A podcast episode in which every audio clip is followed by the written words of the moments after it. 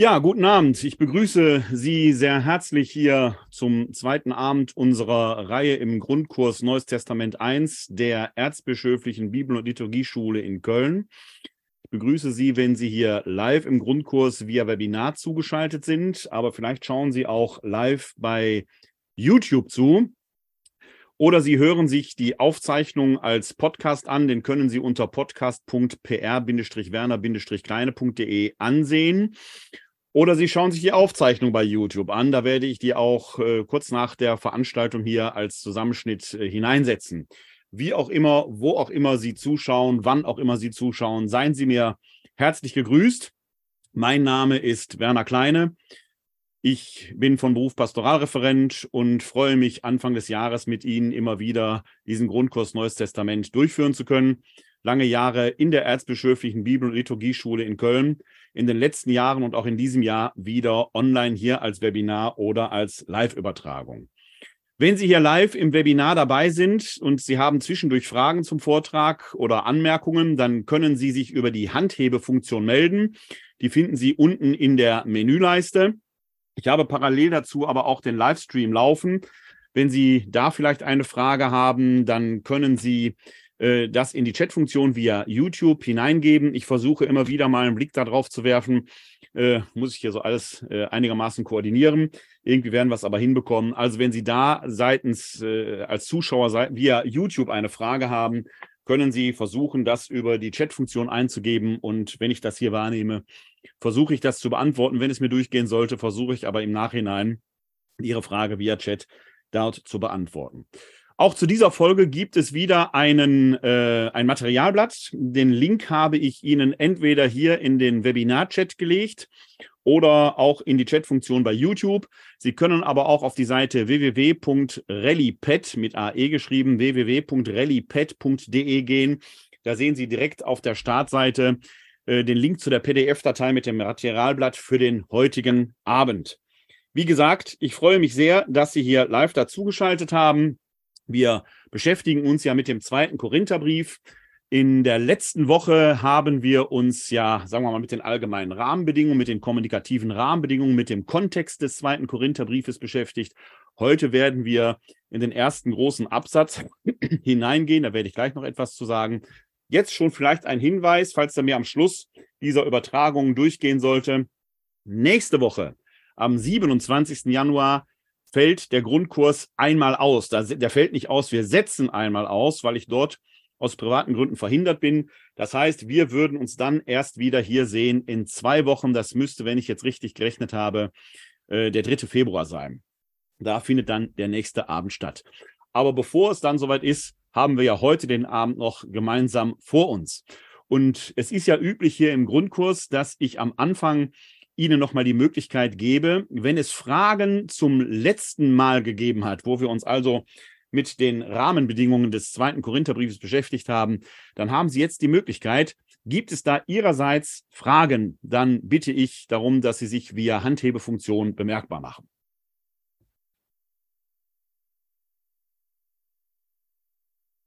Das ist offenkundig erst einmal nicht der Fall. Dann steigen wir in das Thema des heutigen Abends ein. Bevor wir da streng genommen hineingehen, möchte ich kurz, kurz noch mal etwas zur literarkritischen Situation sagen. Da sind wir beim letzten Mal schon drauf eingegangen. Aber ich möchte dann noch einmal ganz kurz darauf hinweisen, weil es etwas mit der Gliederung dieses Kurses zu tun hat.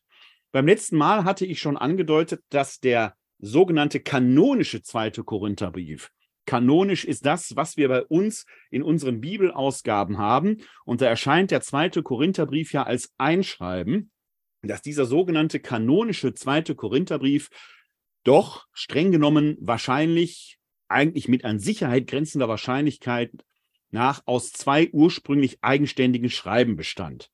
Da haben wir einmal die Kapitel 1 bis 9 und die Kapitel 10 bis 13. Die Kapitel 1 bis 9 sind im Ton eher versöhnlich, bittend, werbend und die Kapitel 10 bis 13 dann doch eher harsch. Es fällt schwer, dass man sich vorstellen kann, dass beide Kapitel in ein und demselben Brief gestanden haben sollen, denn der werbende Ton der ersten neun Kapiteln würde doch, wenn sich beide großen Absätze innerhalb eines Schreibens befunden hätten, durch die Kapitel 10 bis 13 destruiert werden. Es scheint also eher so zu sein, dass wir mit den Kapiteln 1 bis 9 ein eigenständiges Schreiben haben, dann ein weiteres Schreiben mit den Kapiteln 10 bis 13, die ja zudem noch sehr pointiert am Anfang mit dem Ego de Paulos, ich aber Paulus ein, ja, ja, einsetzen und damit eine Abgrenzung haben. Die Frage ist, und darauf haben wir beim letzten Mal ja rekurriert, die Frage ist, sind 10 bis 13 nach 1 bis 9 geschrieben worden oder vorher? Die Frage stellt sich deshalb, weil wir im Kapitel 2, Vers 4 diesen Hinweis auf ein Schreiben des Paulus haben, den sogenannten Tränenbrief. Und da vermuten eben manche Exegetinnen und Exegeten, dass es sich bei 10 und bis 13 um diesen Tränenbrief gehandelt haben soll. Jetzt muss man dazu aber sagen, und wir werden gleich schon einen kleinen Blick hineinwerfen in diese Kapitel 10 bis 13 auf eine wichtige und bedeutsame Stelle. Jetzt muss man aber dazu sagen, dass die Kapitel 10 bis 13 sehr autoritär, offensiv, teilweise aggressiv im Ton sind. Das hat nicht viel mit Tränenbrief und Herzensenge zu tun. Da geht Paulus auf Angriff. Man wird also dahin kommen müssen und sagen müssen, die Kapitel 10 bis 13 sind wohl nicht mit dem sogenannten Tränenbrief aus Kapitel 2, Vers 4 zu identifizieren, sondern stellen ein eigenständiges Schreiben dar, was schlussendlich heißt, der Tränenbrief ist verloren gegangen, den haben wir nicht. Es gibt also viel mehr Paulusbriefe, als uns im Neuen Testament, muss viel mehr Paulusbriefe gegeben haben, als uns im Neuen Testament überliefert worden sind.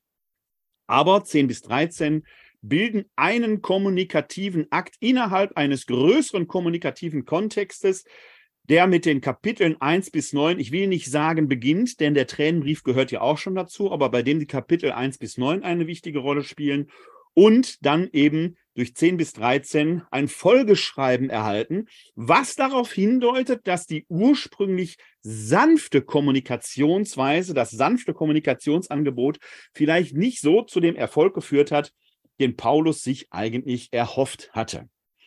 Innerhalb der Kapitel 1 bis 9 stellen wir dann fest, dass es dort durchaus nochmal einen Bruch, will man nicht sagen, eine Schnittstelle gibt. Die fängt mit 7.4 und 7.5 an. Diese Schnittstelle kann man dadurch definieren, dass er dort noch einmal auf ein Thema rekurriert, das uns gleich begegnen wird. Denn wir haben äh, in 2.12 und folgende einen sogenannten Reisebericht. Und dieser Reisebericht wird in 745 wieder aufgenommen. Dazwischen gibt es dann eben einen großen Absatz, den Paulus dann quasi, an den Paulus dann mit der Wiederaufnahme des Reiseberichtes und mit der Wiederaufnahme der sogenannten Narratio, also der Darlegung des Sachverhaltes, aufnimmt. Das hat wiederum dazu geführt, dass manche Exegetinnen und Exegeten auch diesen größeren Abschnitt um die Kapitel 8 und 9, eingeleitet dann mit Kapitel 7, Vers 4 und folgende, als eigenständiges Schreiben betrachtet haben. Die hingen dann aber völlig in der Luft. Es scheint eher so zu sein, dass tatsächlich das Schreiben 1 bis 9, 10 bis 13 haben wir als eigenständiges Schreiben, dass wir dann das Schreiben Kapitel 1 bis 9 ebenfalls als einheitliches Schreiben haben, innerhalb dessen es aber zwei große Themenblöcke gibt. Das ist für unseren Kurs jetzt relevant, weil wir uns heute Abend mit dem ersten großen Themenblock beschäftigen werden, also mit dem Kapitel 1 bis Kapitel 7, Vers 3. Das ist eine Menge Holz. Wir werden natürlich nicht alles durchlesen, dazu würde der Abend nicht reichen, aber wir werden dort doch hier und da stichprobenartig in den Text hineingehen, um den großen und ganzen Duktus mitzubekommen. Dann werden wir am nächsten Abend, also am 3. Februar, uns insbesondere mit den Kollekten, sogenannten Kollektenkapiteln, weil es da um die Jerusalemer Urkollekte geht, 8 und 9, mit der Anbahnung ab Kapitel 7, Vers 4 befassen und dann am letzten Abend, am 10. Februar, dann mit den Kapiteln 10 bis 13. Das ist gewissermaßen die Strategie, der Plan für die nächsten Abende. Heute soll es also um das Kapitel 1 bis Kapitel 7, Vers 3 gehen. Da wir beim letzten Mal schon den Briefeingang näher betrachtet haben, wo es ja auch diese interessante Adressierung gab an die Gemeinde, die in Korinth ist und an alle in der Achaia, wo wir ja gesehen haben, dass im Vergleich zum ersten Korintherbrief, dem dortigen Briefeingang, schon eine Ausweitung des Adressatenkreises, nämlich an alle, die in der Achaia sind, vorfinden, dass wir die vorfinden können, was darauf hindeutet, dass eben die Gemeinde in Korinth sich schon in das Umland hinein ausgebreitet hat. Denn die Achaia ist die große, der große Landschaftskreis um Korinth herum. Ich erwähnte beim letzten Mal Köln und die Kölner Bucht oder Wuppertal, wo ich hier sitze, und das Bergische Land. Das wären entsprechend adäquate ähm, Ähnlichkeiten, die wir dort mit der Adressierung haben. Also wir können da alleine schon textstrategisch sehen, die Gemeinde in Korinth scheint sich ins Umland hinein ausgebreitet zu haben, ist möglicherweise eben auch gewachsen und Paulus nimmt das an. Nach diesem Briefeingang in 2 Korinther Kapitel 1, Vers 1 folgende, beginnt der erste Teil des Briefes und der reicht eben, wenn wir so diese Textdeliminationen, wie man das nennt, diese Textabgrenzungen nimmt, bis Kapitel 7, Vers 3. Dann kommt eben in Vers 4 des siebten Kapitels die Wiederaufnahme der sogenannten Narratio. Und damit bin ich nochmal beim Thema. Wir machen einen ganz kurzen Exkurs hinein in die antike Briefrhetorik, das aber mit einem modernen Schreiben. Damit wir das noch einmal vor Augen haben, dazu blende ich Ihnen, blende ich Ihnen noch einmal ein Bild ein. Das braucht immer einen kleinen Moment, bis ich das iPad entsprechend gekoppelt habe. habe. Da sehen Sie es jetzt. Das ist mal ein Musterschreiben, das ich äh, formuliert habe, wenn man so will an dem wir exemplarisch sehen können, wie diese Briefstruktur seiner Zeit und ehedem formulierte. Wir haben hier folgendes Schreiben vor uns. Liebe Tante Elfriede, ich, Entschuldigung, ich habe schon lange nichts mehr von mir hören lassen. Dabei vermisse ich deinen Apfelkuchen so sehr. Ich habe jetzt meine Studentenbude bezogen. Die Mieten sind höher als gedacht, aber die Lage ist wirklich toll. Zur Uni sind es nur ein paar Minuten, da kann ich gut lernen. Nächste Woche komme ich dich wieder besuchen. Ich freue mich schon auf den Apfelkuchen, wenn du nicht wärst. Viele Grüße auch an Onkel Dagobert, dein D. Mark. Hier haben wir mal auf engstem Raum in einem kleinen Kunstbrief, den ich einmal formuliert habe, die wichtigsten Elemente eines Briefes vorlegen und Sie können daran sehen, dass diese antike Briefrhetorik und diese Begriffe der antiken Briefrhetorik in der lateinischen Version haben sie auf der rechten Seite, auf der rechten Spalte stehen, dass wir in der antiken Briefrhetorik schon alle Muster haben, die auch in der modernen brieflichen Kommunikation eine Rolle spielen. Natürlich haben wir die Anrede und den Adressaten, klar, die liebe Tante Elfriede muss ja wissen, dass sie gemeint ist. Und dann gibt es das sogenannte Proömium mit der Captatio Benevolentiae.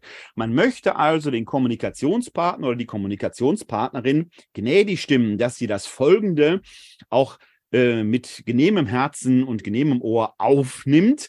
Man baut also ein bisschen die Straße hinein für das Folgende, baut eine Beziehung zu den Adressatinnen und Adressaten auf. Jetzt muss natürlich irgendwo gesagt werden, worum es geht. Das ist die sogenannte Narratio. Hier unser D. Mark hat eben jetzt seine Studentenbude bezogen. Man ahnt jetzt schon, wohin die Reise geht. Ähm, er will da offenkundig irgendetwas, aber was genau weiß man noch nicht. Das verbirgt er jetzt hier noch ein wenig, aber es geht offenkundig um das studentische Leben. Jetzt argumentiert er. Er muss also Gründe beibringen, um zum Schluss dann auch seine These umsetzen zu können. Und die Argumente sind jetzt nämlich hier, er braucht offenkundig Geld, die Miete ist nämlich höher als gedacht, aber die Lage ist toll, es sind nur ein paar Minuten zur Uni. Das heißt, er hat viel Zeit zum Lernen. Weiter wegzuziehen, wo die Mieten billiger werden, hätte einen Nachteil. Er argumentiert also mit der räumlichen Nähe, um mehr Zeit zum Lernen zu haben. Er bringt also Gründe für sein Anliegen ein, dass er subtil gar nicht direkt erwähnt. Tante Elfriede wird ja nicht blöd sein, die wird die Lunte schon riechen und wird vielleicht ein entsprechendes Präsent bereit liegen haben. Auch das spielt ja in der brieflichen Rhetorik oder überhaupt in der menschlichen Kommunikation oft eine Rolle, dass wir mit subtilen Botschaften arbeiten, nicht mit der Tür ins Haus fallen, weil das möglicherweise schädlich wäre. Das spielt im zweiten Korintherbrief eben auch eine Rolle. Manches bleibt ungesagt, weil es den Adressatinnen und Adressaten in Korinth ja an sich aus eigener Anschauung entweder bekannt ist oder weil man es aus dem Zusammenhang erschließen kann, worum es dem Paulus geht. Jetzt kommt die Conclusio, die Schlussfolgerung. Nächste Woche kommt er eben wieder und er freut sich auf den Apfelkuchen. Da haben wir nochmal eine Captatio Benevolentiae. Bevor es also zum Äußersten geht, wird noch einmal das Herz geöffnet und ausgestützt und an die Emotion appelliert. Und natürlich die Tante Elfriede die Beste. Nur sie kann helfen. Und dann kommt schlussendlich die Grußformel. Das hier ist eine natürlich stark idealisierte Kurzform der Kommunikation, die wir hier entsprechend vor uns haben, die wir aber jetzt gewissermaßen auch im zweiten Korintherbrief dann entsprechend nachsehen können. Ich muss jetzt mal eine ganz kurze Zäsur machen, weil das ja ein Kurs der ähm, Erzbischöflichen Bibel- und Liturgieschule ist. Und da werde ich immer gebeten, hier die auch zu notieren, die im Webinar dabei sind. Deswegen muss ich mal ganz kurz hier in die Teilnehmerliste schauen. Bitte das kurz zu entschuldigen. Geht gleich sofort weiter. So, dann müssen wir jetzt alles haben. Ja, danke für Ihr Verständnis. Dann können wir jetzt entsprechend weitermachen. So, das ist der Hintergrund, um den es geht. Und wenn Sie jetzt dieses Muster noch einmal im Hinterkopf haben, und würden jetzt in diese ersten sieben Kapitel bis Vers 3 hineinschauen, dann würden Sie feststellen, dass wir dort auch entsprechende äh, Punkte haben. Wir haben nämlich ein Proömium mit der Captatio Benevolentiae. Das liegt vor im Kapitel 1, die Verse 3 bis 14. Dann gibt es einen größeren Absatz, in dem der Sachverhalt dargestellt wird. Und der ist schon etwas komplexer, wie wir gleich sehen werden. Da handelt es sich um den Absatz Vers 15 des ersten Kapitels bis Kapitel 2, Vers 13. Dann kommt ein großer Block mit Argumentatio ähm, und ja, auch der Conclusio, auch der emotionalen äh, Vorbereitung der Conclusio, der reicht von Kapitel 2, Vers 14 bis Kapitel 7, Vers 3. Und dann geht es beim nächsten Mal, dann am 3. Äh, Februar, ein wenig wieder von vorne los, weil dann der zweite große Schritt mit der Absicht dessen, was Paulus eigentlich mit 1 bis 9 beabsichtigen will, erreicht wird. Wenn wir da mal jetzt in den Text selber hineinschauen und wir beginnen mit dem Absatz Kapitel, Quatsch, Kapitel 1, die Verse 3 bis 14, ich wollte schon Kapitel 3 sagen, Kapitel 1, die Verse 3 bis 14, dann sehen wir dort und den Text schauen wir uns einmal in Cumulo an. Ich blende Ihnen den Text hier ein und dann lese ich Ihnen den einmal vor und dann werden Sie in Ihrem Ohr schon haben, da schwingt eine A, sehr emotionale Komponente mit, aber B, eben auch ja etwas, wo man sagen könnte, das klingt fast wie Understatement. Ich erwähnte es schon beim letzten Mal. Zurzeit bin ich in Düsseldorf unterwegs und begleite dort eine Recollectio. Das ist die Versammlung aller Seelsorgerinnen und Seelsorger äh, eines Dekanates oder eines größeren pastoralen Abschnittes.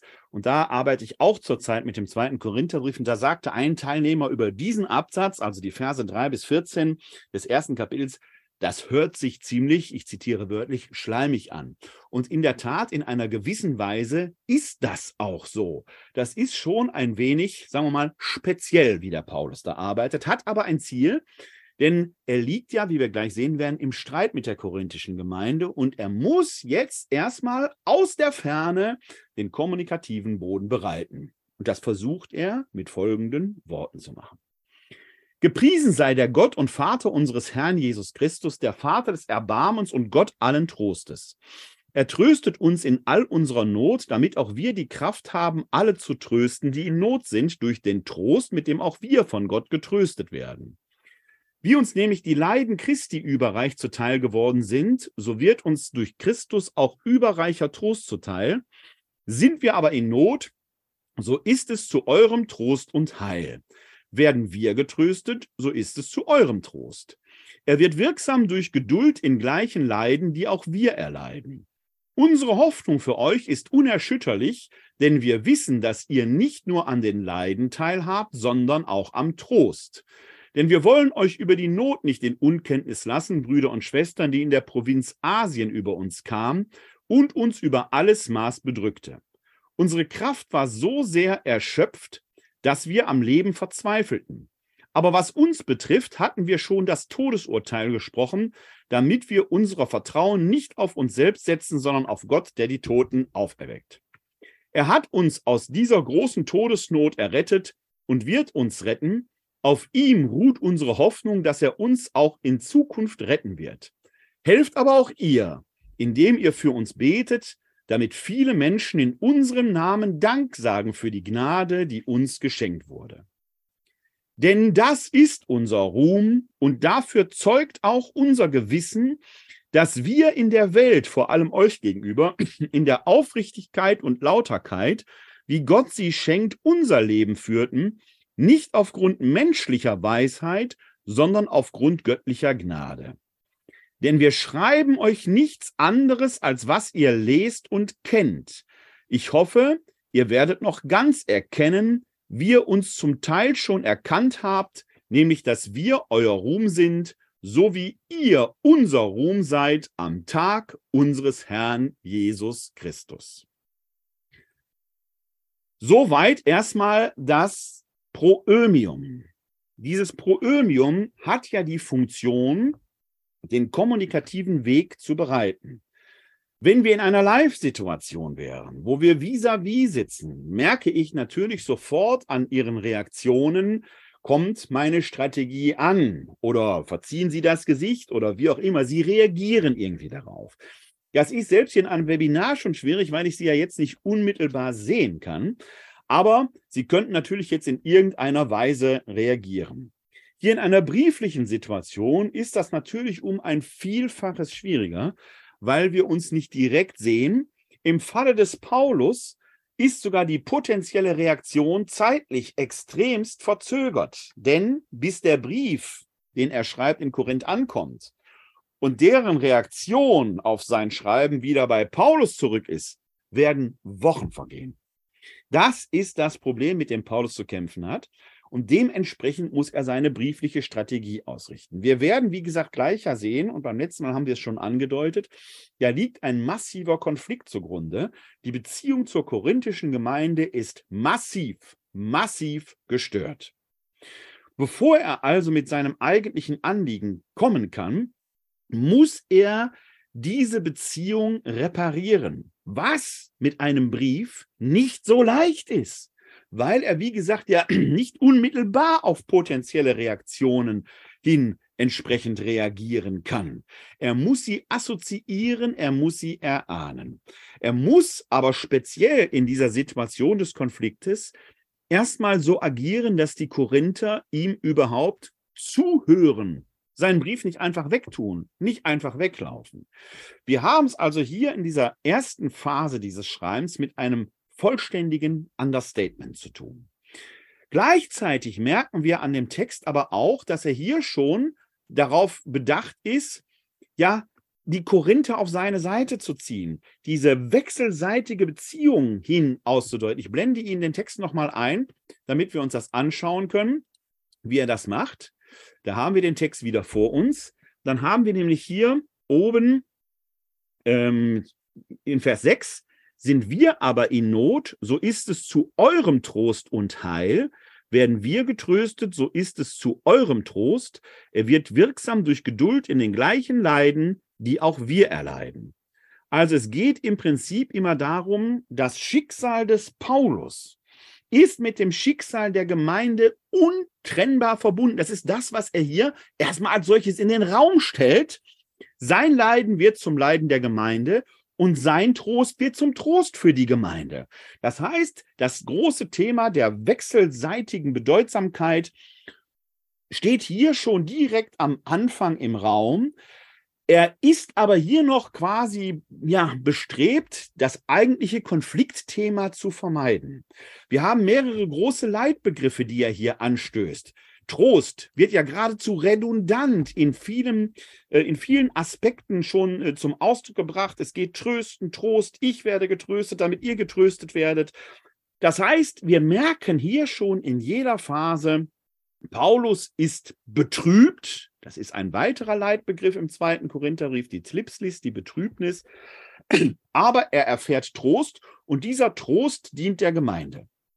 Es gibt aber noch einen weiteren Aspekt, und da blende ich Ihnen den Text erneut ein. Auch das äh, spricht an. Wenn wir nämlich hier ab Vers 9 gucken, aber was uns betrifft, hatten wir schon das Todesurteil gesprochen, damit wir unser Vertrauen nicht auf uns selbst setzen, sondern auf Gott, der die Toten erweckt. Er hat uns aus dieser großen Todesnot errettet und wird uns retten. Auf ihm ruht unsere Hoffnung, dass er uns auch in Zukunft retten wird. Dann kommt er auf die Leiden zu sprechen, die er erlitten hat.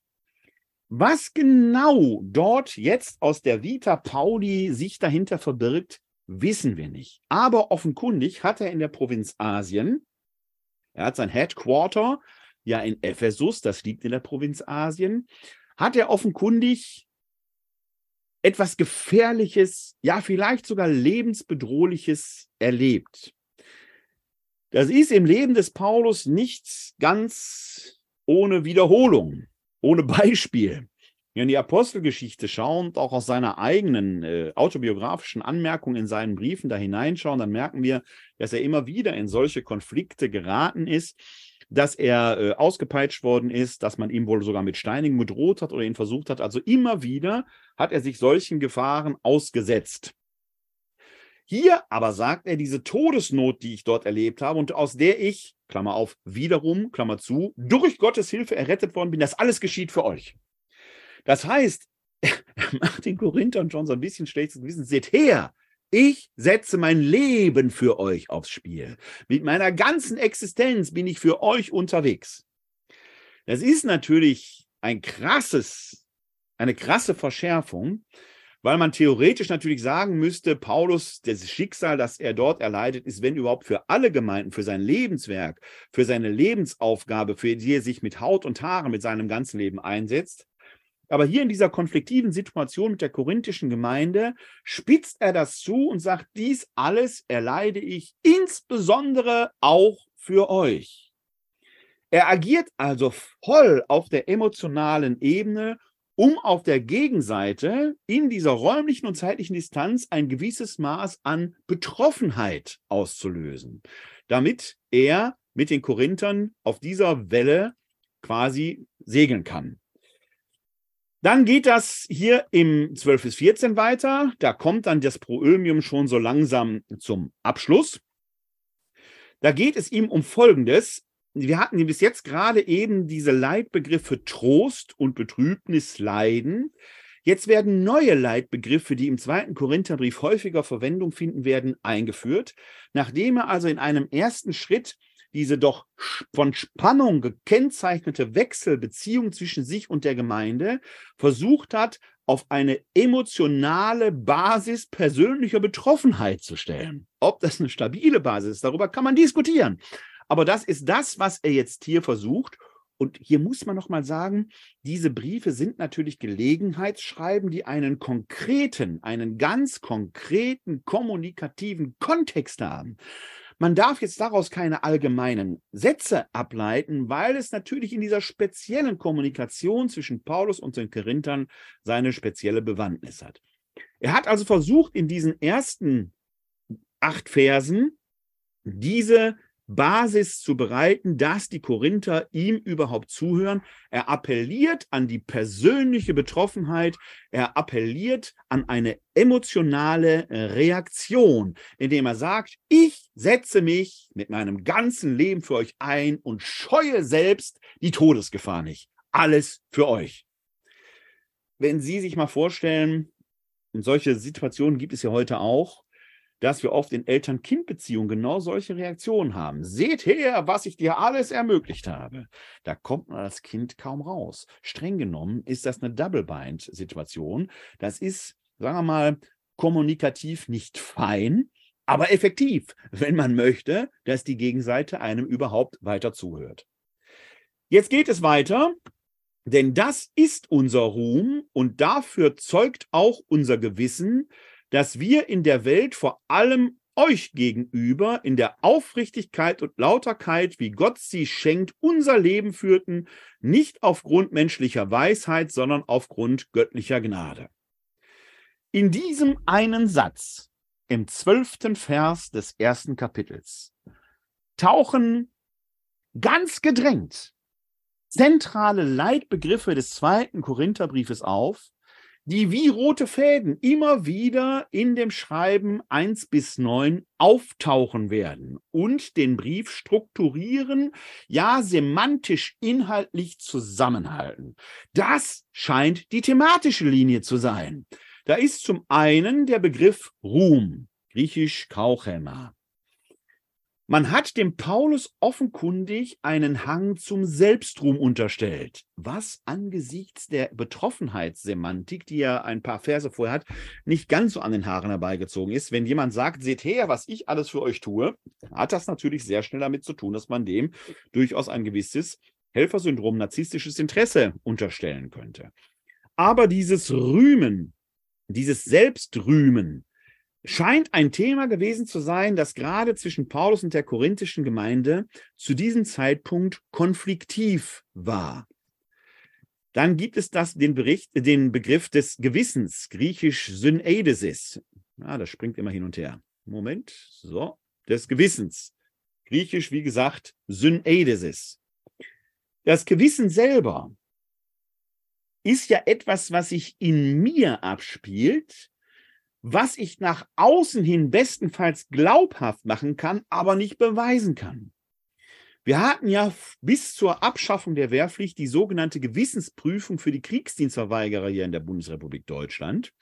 Und da ging es eben auch immer darum, dass man nachweisen musste, dass für eine Kriegsdienstverweigerung Gewissensgründe geltend gemacht wurden. Gewissensgründe kann ich aber nicht beweisen. Ich kann bestenfalls so argumentieren, dass sich auf der Gegenseite die Zweifel minimieren. Hier, dafür zeugt auch unser Gewissen, ist natürlich ein gewisser Kniff weil ich jemandem natürlich dann ein irrendes Gewissen unterstellen müsste. Das ist also, wenn man so will, sich selbst zum Zeugen anrufen. Nicht ganz unheikel, aber im Rahmen einer Betroffenheitssemantik auch durchaus verständlich. Dann gibt es hier den Begriff der Aufrichtigkeit und den Begriff der Lauterkeit. Da werden wir gleich sehen, da sind wir schon sehr nah am Kasus Knaxus. Warum betont Paulus das hier, dass er aufrichtig und lauter handelt?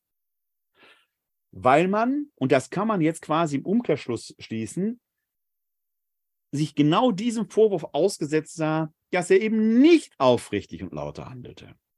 Ich spoiler hier schon mal ein wenig. Wenn man auf den großen Raum blickt, den die Kollektenangelegenheit in den Kapiteln 8 und 9 einnehmen wird, dann muss man kein großer Hellseher sein, um zu ahnen, es ging wahrscheinlich um einen Vorwurf des unlauteren Umgangs mit Geld. Und demgegenüber betont Paulus hier aber seine Aufrichtigkeit. Dabei ruft er selbst Gott zu seinem Zeugen an. Höher geht's dann kaum. Die Aufrichtigkeit und Lauterkeit macht sich dann daran deutlich, denn wir schreiben euch nichts anderes, als was ihr lest und kennt. Ich hoffe, ihr werdet noch ganz erkennen, wie ihr uns schon zum Teil erkannt habt, nämlich, dass wir euer Ruhm sind, so wie ihr unser Ruhm seid am Tag unseres Herrn Jesus. Noch ein solcher Satz, in dem alles dicht gedrängt auf den Punkt gebracht wird, Zuerst der Hinweis, dass er nichts schreibt, beziehungsweise hier in der ersten Person Plural. Da haben wir auch beim letzten Mal schon darauf hingewiesen, dass Paulus sich wahrscheinlich mit seinen Mitarbeitern beraten hat. Manchmal tritt er dann aber auch in seiner ganzen Persönlichkeit in der ersten Person Singular hervor. Aber das, was man schreibt, ist auch das, was gemeint ist. Es gibt eben keine Hintergedanken. Das ist angesichts der Situation, die er da in den ersten acht Versen drei bis elf entwickelt hat, wo er doch sehr auch auf die Betroffenheit agiert, schon auch speziell. Aber er betont hier noch einmal, es gibt eben keine Hintergedanken. Das, was er schreibt, gilt. Und jetzt macht er etwas Interessantes. Er muss ja die Beziehung zwischen sich und der korinthischen Gemeinde die ja einer massiven Störung unterlegen ist, aufbauen. Und das macht er hier mit den letzten anderthalb Versen dieses ersten größeren Absatzes. Ich hoffe, ihr werdet noch ganz erkennen, dass, wie ihr uns schon zum Teil erkannt habt, nämlich dass wir euer Ruhm sind, so wie ihr unser Ruhm seid am Tag unseres Herrn Jesus Christus. Ich hoffe, ihr werdet noch ganz erkennen, wie ihr uns zum Teil schon erkannt habt. Also es gibt offenkundig in der korinthischen Gemeinde eine Tendenz, die sich dem Paulus hin öffnet. Darin beruht seine Hoffnung. Es gibt wahrscheinlich genügend Leute in der korinthischen Gemeinde, die durchaus auf seiner Seite stehen, die mit dem Verfahren nicht einverstanden sind, was dort auch gegen ihn steht. Also hat die Gemeinde schon zum Teil erkannt und die paulinische Hoffnung geht jetzt dahin, dass auch die Restgemeinde zu einer vollständigen Erkenntnis kommen wird. Es ist also eine Art Zwischenzustand, wenn man so will.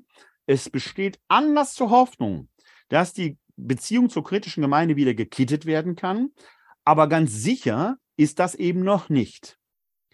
Was macht er aber dann? Denn diese Beziehung zur korinthischen Gemeinde ist nicht irgendwie wichtig. Sie ist, und das betont er jetzt, von eschatologischer Bedeutung, nämlich, dass wir euer Ruhm sind. Da taucht dieses Leitwort Kauchema wieder auf, die Kauchesis. So wie ihr unser Ruhm seid am Tag unseres Herrn Jesus Christus. Der Tag unseres Herrn Jesus Christus, der Tag der Wiederkunft Christi, der von Paulus ja ersehnt und erhofft wird. Und dieser Tag wird es letzten Endes ans Licht bringen. Und da ist bedeutsam, dass Paulus und die korinthische Gemeinde eben zusammenstehen, und zwar wechselseitig. Hätte Paulus die Gemeinde nicht an seiner Seite, würden ihm die Früchte seiner Arbeit fehlen.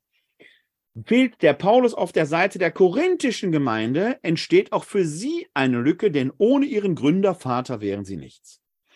Man erinnere an das dritte Kapitel des ersten Korintherbriefes, dort hinten ab Vers 10, glaube ich, bis 16, entwickelt Paulus ja ein Bild von diesem Tag des Herrn, der es mit dem Feuer der Liebe Gottes offenbar machen wird, ob wir in den Händen unseres Lebenswerkes Holzheu oder Stroh oder Gold, Silber und Edelsteine haben. Und genau darum geht es. Er will die Hände gefüllt haben mit den Früchten, mit den Schätzen seiner Arbeit. Und da ist die korinthische Gemeinde, das suggeriert er hier, das Goldstück schlechthin. Und wenn das fehlt, dann hat er seine Hände leer. Er sagt aber noch mehr, das gilt umgekehrt genauso für euch. Hier haben wir die Definition, diese Beziehung zwischen Apostel und Gemeinde ist wahrhaft wechselseitig bedeutsam. Daran kann keiner letzten Endes vorbeigehen. Das ist das, worum es dem Paulus schlussendlich geht. Damit hat er den Weg, zumindest aus seiner Sicht, bereitet, dass er jetzt in die nähere Argumentation gehen kann. Beziehungsweise zuerst bedarf es noch eines gewissen Überstiegs, nämlich er muss ja erst noch mal darstellen, worum geht es ihm hier genau, was ist eigentlich das Ziel. Da sind wir in den Versen 15 des ersten Kapitels bis Kapitel 2, Vers 13. Er schildert hier nämlich den Sachverhalt und das schauen wir uns wieder an, zumindest kursorisch, sonst läuft uns die Zeit zu schnell weg. Er hat ja gerade noch einmal seine Aufrichtigkeit und Lauterkeit betont. Und das macht er hier eben auch. Er faltet das nämlich aus, dass Gott nicht Ja und Nein zugleich ist, sondern dass das Wort Gottes treu ist und er als der Apostel Jesu Christi, der das Wort Gottes ja zu den Korinthern gebracht hat, nicht nur zu denen, aber eben auch, partizipiert natürlich an dieser Treue. Wir sehen aber auch, worum ging es eigentlich. Damit hebt er nämlich in Vers 15 an. In dieser Zuversicht wollte ich zunächst zu euch kommen, damit ihr ein zweites Mal Gnade erfahren hättet. Von euch wollte ich dann nach Mazedonien weiterreisen und von Mazedonien zu euch kommen, um von euch für die Reise nach Judäa ausgerüstet zu werden. Dies also wollte ich, war ich etwa leichtsinnig, oder will ich das, was ich will, dem Fleische nach, sodass bei mir zugleich Ja, Ja und Nein, Nein gilt? Es geht also um sogenannte Reisepläne. Offenkundig hatte Paulus der korinthischen Gemeinde einen Besuch angekündigt, der sich dann aber nicht ereignet hat. Er hat unterwegs offenkundig seine Reisepläne geändert. Das scheint in Teilen der korinthischen Gemeinde als Affront wahrgenommen worden zu sein. Und man hat ihm da genau eben Unaufrichtigkeit unterstellt. Das weist Paulus hier zurück. Wir haben also Konfliktthema 1, ein ausgebliebener, unterlassener, zu früh, zu spät, wie auch immer gekommener Besuch. Die ursprünglich angekündigten Pläne haben sich so nicht erfüllt. Kann man nachvollziehen. Stellen Sie sich mal vor, bei Ihnen kündigt jemand zum Besuch an und dann kommt er nicht. Sie warten. Das ist wie so ein, ja, ein Date, wo der andere Partner nicht kommt. Da ist man sauer. Kann man nachvollziehen. Aber hier begründet schon mal Punkt 1 dieses Vorwurfs der Unaufrichtigkeit. Das paulinische Verhalten wird insgesamt als flatterhaft dargestellt. Dagegen muss Paulus sich zur Wehr setzen. Das tut er auch. Er beruft sich nämlich hier wieder auf Gott, weil er ja Gottes Zeuge ist. Denn Gott ist treu. Er bürgt dafür, dass unser Wort euch gegenüber nicht Ja und Nein zugleich ist. Denn Gottes Sohn Jesus Christus, der euch durch uns verkündet wurde, da haben Sie wieder dieses Wechselspiel, der Gründer, Vater und die Gemeinde. Durch mich, Silvanus und Timotheus, hier treten die Mitarbeiter mal kurz aus dem Schatten, das sind die, die bei Paulus sind, ist nicht als Ja und Nein zugleich gekommen, in ihm ist das Ja verwirklicht, denn er ist das Ja zu allem, was Gott verheißen hat. Das ist eine typisch pastorale Argumentation, die kennen Sie auch heute noch, wenn zum Beispiel auf die Gottesgebärerin verwiesen wird, die doch Ja gesagt hat. Und so wie Maria sollen wir alle Ja sagen. Das ist, wenn man sich zum Beispiel die Verkündigungsgeschichte im Lukas-Evangelium anguckt, nicht ganz so eindeutig. Von Ja ist dann nirgendwo die Rede. Maria ergibt sich dort eher in ihr Schicksal, wenn sie sagt, mir geschehe nach deinem Wort. Sie lässt sich schon durchaus darauf ein, aber ein fröhliches Ja sieht anders aus. Hier aber rekurriert der Paulus ähnlich strategisch darauf und sagt, Gott hat das Ja gesprochen. Schon gar nicht Ja, Ja, Nein, Nein, sondern Gott hat eindeutig ein Ja gesprochen. Dann geht das aber weiter, denn das Ja ist das, worum es geht. Und jetzt kommt etwas Geschicktes. Darum ergeht auch durch ihn das Amen zu Gottes Lobpreis, vermittelt durch uns. Das Amen, das will jetzt gleich textstrategisch eine ganz wichtige Rolle ist ja als Gebetsschluss etwas, was auch uns heute vertraut ist. Sie kennen das manchmal, dass zum Beispiel in einer Lesung, beispielsweise einer zweiten Lesung, vielleicht aus einem Paulusbrief zitiert wird, vielleicht ein Briefschluss oder ein Briefeingang. Und manchmal kann man das erleben, wenn die Lektorinnen und Lektoren das gut und geschickt vorgelesen haben, dass aus der Gemeinde plötzlich ein bestätigendes Amen kommt, weil dann der äh, Text quasi dieses Amen in uns wie von selbst evoziert. Das ist so ähnlich, wie wenn ich Ihnen jetzt hier sagen würde, im Namen des Vaters, des Sohnes und des Heiligen Geistes, und dann wird manch einer von Ihnen vielleicht intuitiv auch schon das Amen geantwortet haben. So funktionieren manchmal auch die biblischen Texte und das ist von der Rezeptionsästhetik her sehr geschickt gemacht, weil es textstrategisch die Adressatinnen und Adressaten plötzlich in den Text hineinholt und zur Mitarbeit an der Rezeption explizit motiviert. Und das schauen wir uns jetzt mal an. Der Paulus bereitet das also vor. Gott ist nicht Ja, Ja und Nein, Nein zugleich. Er ist das Ja. Deshalb auch durch ihn das Amen zu Gottes Lobpreis vermittelt durch uns. Aha, und jetzt gucken wir mal. Gott aber ist es, der uns mit euch auf Christus hin stärkt, der uns gesalbt hat. Er hat uns auch sein Siegel aufgedrückt und als ersten Anteil den Geist in unsere Herzen gegeben, ich aber rufe Gott zum Zeugen an bei meinem Leben, dass ich nur um euch zu schonen nicht mehr nach Korinth gekommen bin. Wir sind nicht Herren über euren Glauben, sondern wir sind Mitarbeiter an eurer Freude, denn im Glauben steht ihr fest. Dieser erste Satz in diesem kleinen Absatz hier in Vers 21. Gott aber ist es, der uns mit euch auf Christus hin stärkt und der uns gesalbt hat. Er hat uns auch sein Siegel aufgedrückt und als ersten Anteil den Geist in unsere Herzen gegeben. Das ist etwas, wo eine Gemeinde durchaus Amen zu sagen kann. Da will man doch zustimmen. Das stimmt doch. Gott hat uns auch dieses Siegel aufgedrückt. Genau in diesem Siegel sind ja Apostel und Gemeinde aufs engste miteinander verbunden. Und damit hat er letzten Endes die Basis gelegt, dass zumindest in seiner strategischen Assoziation Er weiß nicht, wie die Korinther da wirklich darauf reagieren werden. Er versucht aber textstrategisch die Zustimmung, das Amen der Gemeinde bei der Verlesung seines Briefes gewissermaßen zu evozieren und damit die Einheit der mit der Gemeinde zu bewirken, die er dann zum Schluss hier noch einmal deutlich macht, wir sind nicht Herren über euren Glauben, sondern Mitarbeiter an eurer Freude, denn im Glauben steht ihr fest. Dieser werbende Ton wäre schön, wenn der generell auch heute noch in der Kirche zwischen Bischöfen, Priestern, ehrenamtlichen Laien herrschen würde. Tut er aber nicht immer. Und tut er ehrlich gesagt auch bei Paulus nicht immer. Dass Paulus mit seiner Gemeinde ringt und um sie wirbt wie ein verschmähter Liebhaber, und das wird in den nächsten Versen und Kapiteln so weitergehen, ist aller Ehren wert. Das ist auch mit einer großen Hoffnung verbunden, dass dieses liebliche Werben, dieses Liebeswerben um die Gemeinde von der Gemeinde erwidert wird. Aber was passiert, wenn sie es nicht tut? Paulus kann nämlich auch anders. Und da schauen wir mal einmal in den ersten Korintherbrief hinein. Da sehen wir nämlich das, was er auch machen kann. Da sind wir im Kapitel 4, Vers 21. Da schreibt er nämlich zum Beispiel, was, soll, was zieht ihr vor?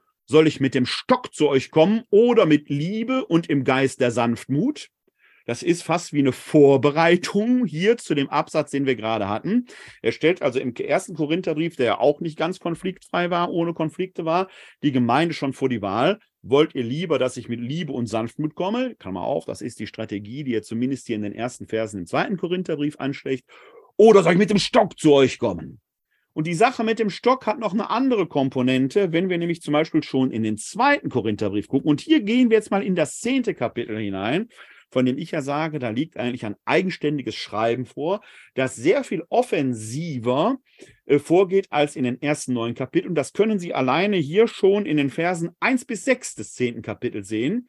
Ich, Paulus, der ja im persönlichen Umgang mit euch so unterwürfig, aus Ferne aber so unerschrocken sein soll, ich ermahne euch angesichts der Freundlichkeit und Güte Christi und bitte euch, zwingt mich nicht bei meinem Kommen so unerschrocken und fest aufzutreten, wie ich es gegen gewisse Leute zu tun denke, die meinen, wir verhalten uns wie die Menschen dieser Welt. Wir leben zwar in dieser Welt, kämpfen aber nicht mit den Waffen dieser Welt. Die Waffen, die wir bei unserem Feldzug einsetzen, sind nicht irdisch, aber sie haben durch Gott die Macht, Festungen zu schleifen. Mit ihnen reißen wir alle hohen Gedankengebäude nieder, die sich gegen die Erkenntnis Gottes auftürmen. Wir nehmen alles Denken gefangen, sodass es Christus gehorcht. Wir sind alle entschlossen, alle Ungehorsamen zu strafen, sobald ihr wirklich gehorsam geworden seid. Sie nehmen schon wahr, wie drastisch sich der Ton hier im Vergleich zu dem Textabschnitt, den wir gerade hatten, geändert hat. Paulus kann also auch anders. Er befindet sich aber im Moment nicht in der Situation, schon so hart aufzutreten, denn der Konflikt zwingt ihn zu einer ehren, sanft werbenden Art. Das ist das, worum es ihm hier geht. Also es ging offenkundig um Reisepläne und das bestätigt sich auch im Fortgang des Textes. Wenn wir nämlich dann hier, und wir blättern etwas weiter vor, in die Verse schon im Kapitel 2 sind, kleinen Moment, wir sind im Kapitel 2, ich muss noch die neue Seite aufschlagen, das hatte ich vergessen. So, wir sind im Kapitel 2. Da greift er diese Reisethematik nämlich auf, denn ich entschloss mich, nicht noch einmal zu euch zu kommen und euch zu betrüben. Wenn ich euch nämlich betrübe, wer wird mich dann erfreuen? Etwa den, den ihr selbst betrübt hat? Das heißt, die, das Auslassen der Reisepläne hatte einen Grund und den legt er jetzt dar. Und die Ersatzhandlung, die er vorgelegen hatte. Und eben dies habe ich geschrieben, um nicht bei meinem Kommen von denen betrübt zu werden, die mich erfreuen sollten. Ich bin sicher, dass meine Freude auch die Freude von euch allen ist, denn ich schrieb euch aus großer Bedrängnis und Herzensnot unter vielen Tränen, nicht um euch zu betrüben, nein, um euch meine übergroße Liebe spüren zu lassen. Die geänderten Reisepläne führten zum Vorwurf der Unaufrichtigkeit. Warum er die Reisepläne geändert hat, wird er gleich im Folgenden darlegen. Da liegt eben dieser korinthische Konflikt zugrunde. Gleichzeitig hat die Änderung der Reisepläne in der Gemeinde offenkundig dazu geführt, dass man den Konflikt sogar eher bestätigt sah, diesen Vorwurf der Unaufrichtigkeit und Lauterkeit. Er hatte nämlich dann statt der neuerlichen Ankunft in Korinth, die er ursprünglich angekündigt hatte, einen Brief geschrieben, diesen sogenannten Tränenbrief. Der hat aber offenkundig nicht gereicht.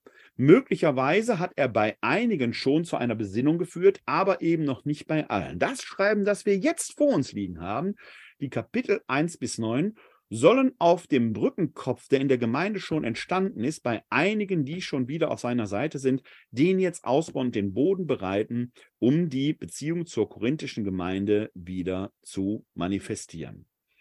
Der Tränenbrief war also als Ersatz für eine ausgebliebene, einen ausgebliebenen Besuch gedacht, hat aber sein Ziel nur teilweise erreicht. Deswegen rekurriert Paulus nochmal auf den eigentlichen Grund, nämlich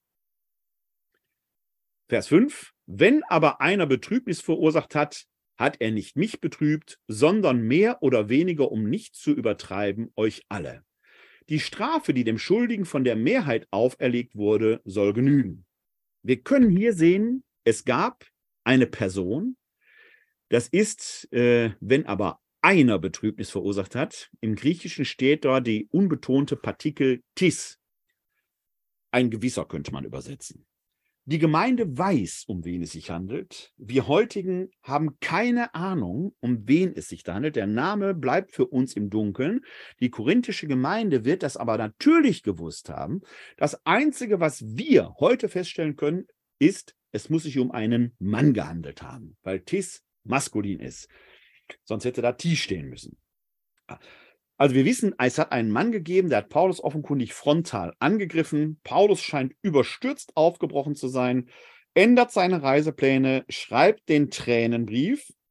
Der führt in Teilen der Gemeinde zur Besinnung, in anderen Teilen aber scheint man ihm eher weiterhin Unaufrichtigkeit und Unlauterkeit zu unterstellt zu haben. Man hat aber offenkundig angefangen, schon in der Gemeinde um ein neues Verständnis zu ringen. Das heißt, diesen einen, der diese Betrübnis verursacht hat, scheint man zur Rechenschaft gezogen zu haben, zumindest von einem Teil der Gemeinde, beziehungsweise sogar von der Mehrheit. Aber die Gesamtgemeinde steht noch nicht hinter Paulus. Er gibt jetzt Anweisungen, deshalb sollt ihr jetzt lieber verzeihen und trösten, damit ein solcher, damit ist wieder diese Person gemeint, ein solcher nicht von allzu großer Traurigkeit überwältigt wird. Darum bitte ich euch, ihm gegenüber Liebe walten zu lassen. Das ist natürlich sehr großherzig von Paulus, dem der ihn dort beleidigt hat, der ihn angegriffen hat, da bittet er darum, großherzig ihm zum Verzeihen. Also er stellt sich als großherzigen Menschen dar, der doch dem, der ihn angegriffen hat, in Liebe begegnen möchte. Gerade deswegen habe ich euch ja auch geschrieben, weil ich wissen wollte, ob ihr wirklich in allen Stücken gehorsam seid. Hier bekommen wir eine leichte Ahnung von dem, was in dem Tränenbrief Thema war. Wem ihr aber verzeiht, dem verzeihe auch ich, denn auch ich habe, wenn hier etwas zu verzeihen war, im Angesicht Christi um euretwillen verziehen, damit wir nicht vom Satan überlistet werden. Wir kennen seine Ansichten nur zu gut. Auch hier klingt wieder die eschatologische Bedeutung der Gemeinde, der Beziehung von Apostel und Gemeinde an, so wie sie von dem Richterstuhl Christi wichtig ist, dass er die Gemeinde auf seiner Seite hat und die Gemeinde ihn auf seiner Seite hat so wäre es eben ein Werk Satans, wenn diese Beziehung zerstört würde. Das ist teuflisch. Er ist also weiterhin darum bemüht, den Korinthern deutlich zu machen, ich gehöre zu euch, ihr gehört zu mir. Und das ist nicht irgendwie bedeutsam, es ist von dem Richterstuhl Christi bedeutsam. Wenn wir dort nicht wie ein Mann, eine Frau, wie eine große Gemeinschaft stehen, dann sieht es für euch wie für mich schlecht aus am Tag unseres Herrn. Dann sind wir nämlich der satanischen List anheimgefallen. Als ich der nach Troas kam, um das Evangelium Gottes zu verkünden und mir der Herr eine Tür öffnete, hatte mein Geist dennoch keine Ruhe, weil ich meinen Bruder Titus nicht fand. So nahm ich Abschied von ihm und reiste nach Mazedonien. Das Reisethema ist weiterhin wirksam. Und er sagt, ich reise ihr euch quasi schon entgegen, denn ich bin gespannt, wie werdet ihr reagiert haben. Ihr liegt mir am Herzen. Jetzt gibt es einen Überstieg denn hier endet die eigentliche Narratio, die Darlegung des Sachverhaltes. Und jetzt wird übergeleitet in die Argumentatio. Das Thema ist schon klar geworden. Das Thema lautet, Die Beziehung von Apostel und Gemeinde ist wechselseitig und eschatologisch bedeutsam. Da geht es eben nicht nur irgendwie um, wir müssen zusammenarbeiten, um ein, wie man später sehen wird, Kollektenwerk auf die Kette zu kriegen. Das Statement, das Paulus hier sagt, ist erstmal unabhängig von Kollekte, unabhängig von sonstigen Tätigkeiten und Projekten. Ihr und ich, ich und ihr, wir gehören zusammen. Vor dem Richterstuhl Christi müssen wir gemeinsam eintreten. Ihr für mich und ich für euch. Und ich setze mein ganzes Leben aufs Spiel für euch. Ich erleide Todesgefahren. Ich bin für euch unterwegs. Ich setze alles für euer Wohlbefinden ein. Das ist das Thema, was Paulus hier anschlägt. Und das bringt er nochmal emotional auf den Punkt in der Überleitung zur Argumentatio, wenn er schreibt, Dank sei Gott, der uns stets im Triumphzug Christi mitführt und durch uns den Geruch seiner Erkenntnis an allen Orten verbreitet. Denn wir sind Christi Wohlgeruch für Gott unter denen, die gerettet werden, wie unter denen, die verloren gehen. Den einen sind wir Todesgeruch, der Tod bringt, den anderen Lebensgeruch, der Leben bringt. Wer aber ist dazu fähig? Dann, wir sind nicht wie die vielen anderen, die mit dem Wort Gottes Geschäfte machen. Wir verkünden es aufrichtig von Gott her und vor Gott in Christus. Wenn Sie bis hierher diesen ersten beiden großen Kapiteln gefolgt sind, werden Sie merken, hier werden erste thematische Zöpfe zusammengeknotet, um damit die Basis für das Folgende zu legen. Das eine ist noch einmal dieses Geldthema. Das klang schon bei dem TIS an. Es hatte was mit den Reisethemen zu tun. Diese Reisethematik, das Unterwegssein, das Getriebensein des Paulus wird hier in ein Bild des Triumphzuges gebracht. Paulus wird quasi als Gefangener Christi dargestellt. Er hat gar keine andere Wahl. Er muss umherziehen und das Evangelium verkünden, das er hier als Geruch seiner Erkenntnis an allen Orten beschreibt. Mit dem Geruch ist es ja so eine Sache. Man kann sich dem Duft ja nicht entziehen. Wo ein Geruch ist, der verbreitet sich, er vermittelt sich sogar unwillkürlich. Aber die Menschen reagieren unterschiedlich auf das Evangelium. Die einen lehnen diesen Geruch nämlich ab und andere finden diesen Geruch lieblich. Damit fällen sie aber in seiner Diktion ein Urteil über sich. Wenn man diesen Duft der Erkenntnis nämlich ablehnt, dann wird es mir selbst zum Urteil, dann ist es mir Todesgeruch. Wenn ich diesen Duft der Erkenntnis aber annehme, dann ist es mir Duft zum Leben. Damit bringt er natürlich subtil die Korinther genau vor die Entscheidung, jetzt liegt es an euch. Wählt das Leben oder wählt ihr den Tod? Folgt ihr meiner Botschaft oder folgt ihr ihr nicht? Wer aber ist dazu fähig? Paulus ist noch auserwählter Apostel nach seinem Selbstverständnis. Er wurde dazu befähigt und diese Hikanotes, diese Befähigung, ist ein weiteres Thema. Wir hatten schon die Aufrichtigkeit, wir hatten schon die Lauterkeit, wir hatten schon das Rühmen und wir haben jetzt hier die Hikanotes, die Fähigkeit. Das wird im Verlauf des Textes immer wieder kommen. Paulus ist der von Gott, von Christus selbst befähigte Apostel, der dieses Werk vollziehen soll.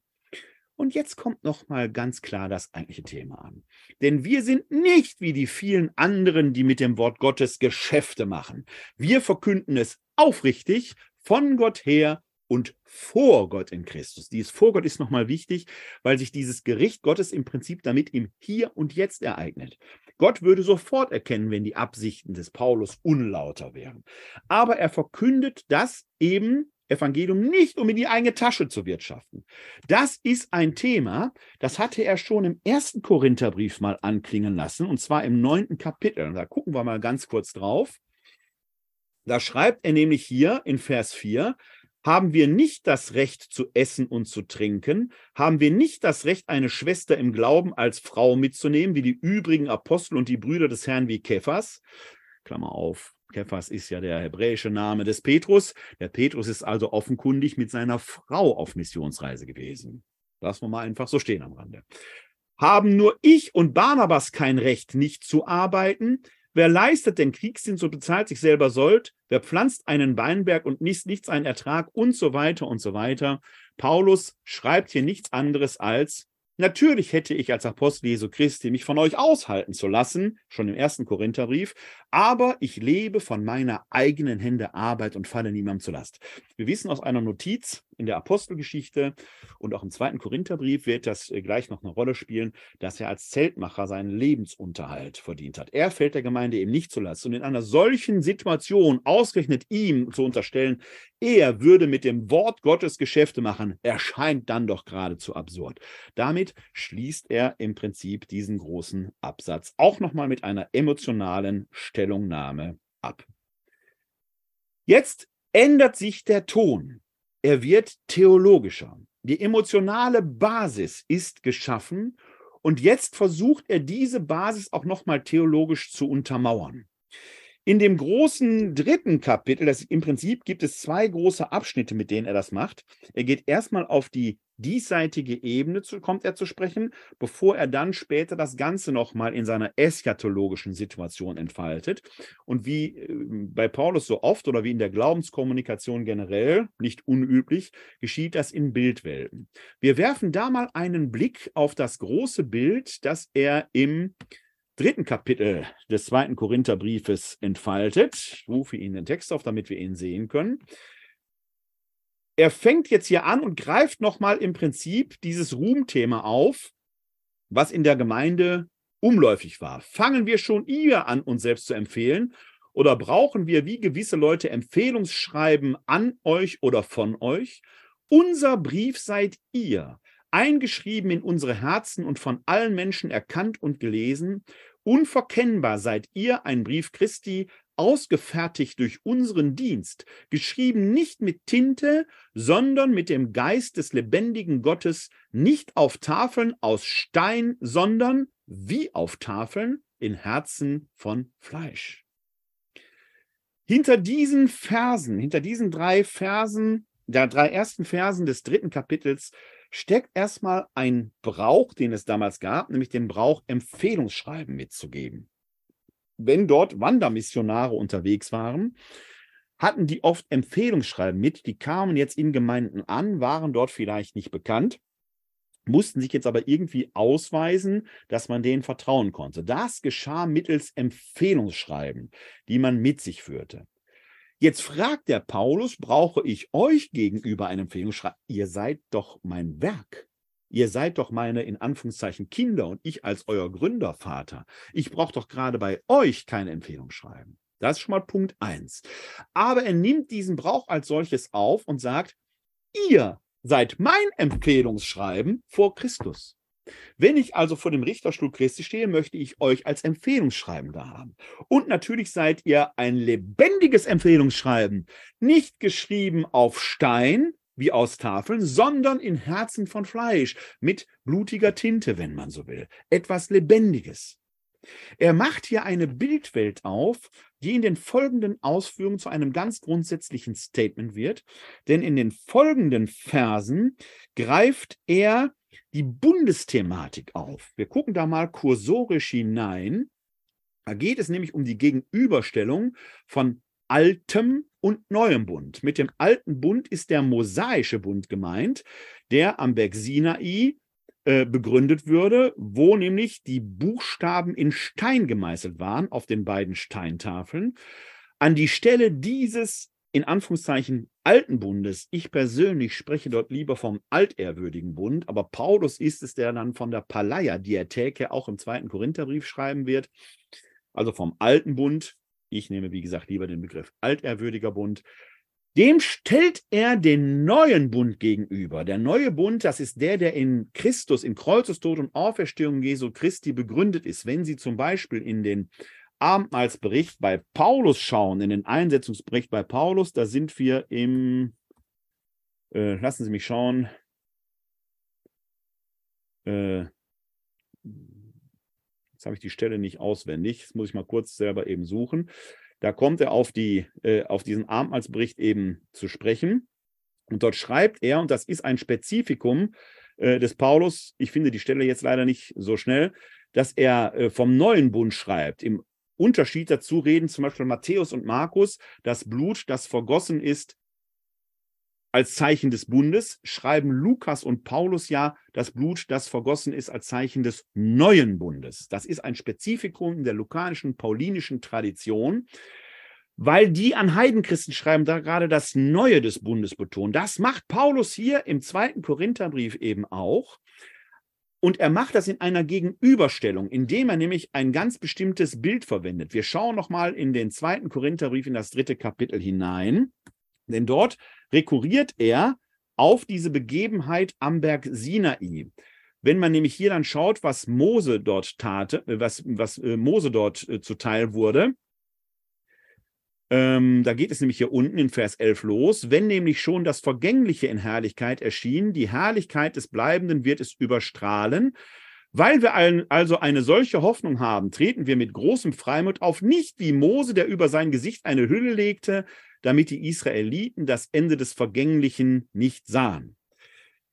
Es wird im Buch Exodus geschildert, als Mose auf dem Berg Sinai der Herrlichkeit Gottes begegnet und dort von Gott die beiden Steintafeln mit den zehn Geboten erhält, dass das Gesicht des Mose so strahlte, dass er es mit einem Kalümer, mit einem Tuch überdecken musste, damit die Israeliten nicht geblendet waren.